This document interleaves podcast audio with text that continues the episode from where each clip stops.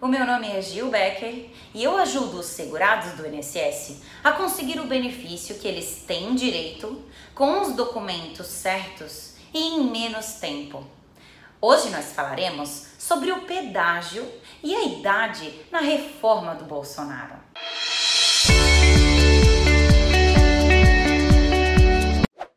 O presidente Bolsonaro deve fazer a sua análise e sugerir alterações em breve, mas por enquanto o texto da reforma da Previdência prevê a exigência de se cumprir uma idade mínima para conseguir se aposentar.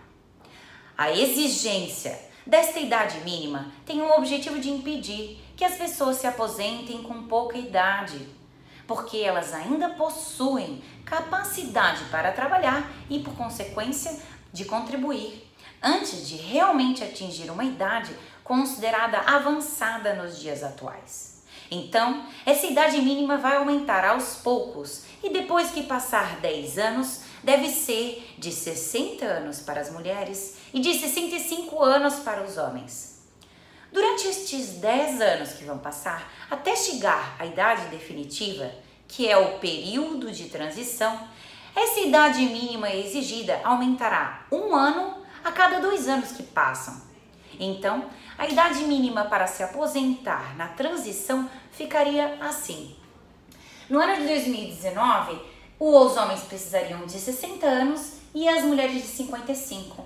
No ano de 2021, 61 anos para os homens e 56 para as mulheres. No ano de 2023, 62 anos para os homens e 57 anos para as mulheres.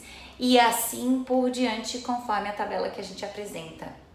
Se pedir a aposentadoria durante o período de transição, o segurado precisará completar um pedágio de 30% sobre o tempo que faltaria para se aposentar pelas regras atuais.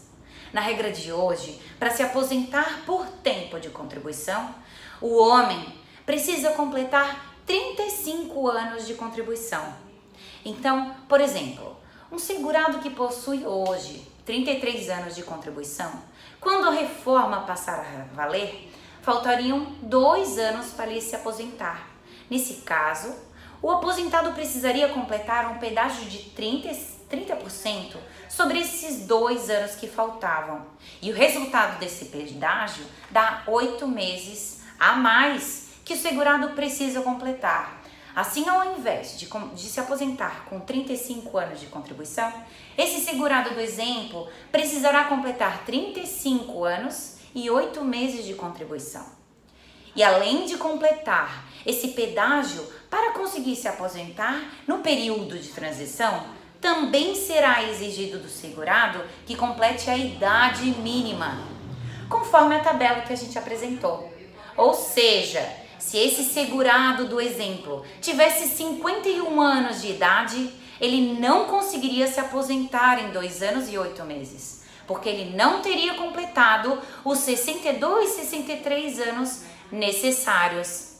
Ou seja, é possível perceber que, para quem ainda tem pouca idade, aposentar-se durante o período de transição não é nem pouco vantajoso e às vezes é até impossível.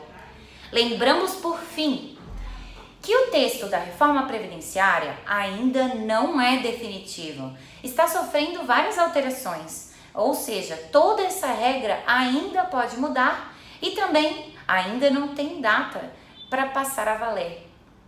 Saber isso e procurar um profissional da sua confiança pode ajudar a se preparar parar agora e planejar ou antecipar a aposentadoria para que não faltem períodos de trabalho ou documentos importantes quando for pedir a aposentadoria. Ficou uma dúvida ou quer saber mais?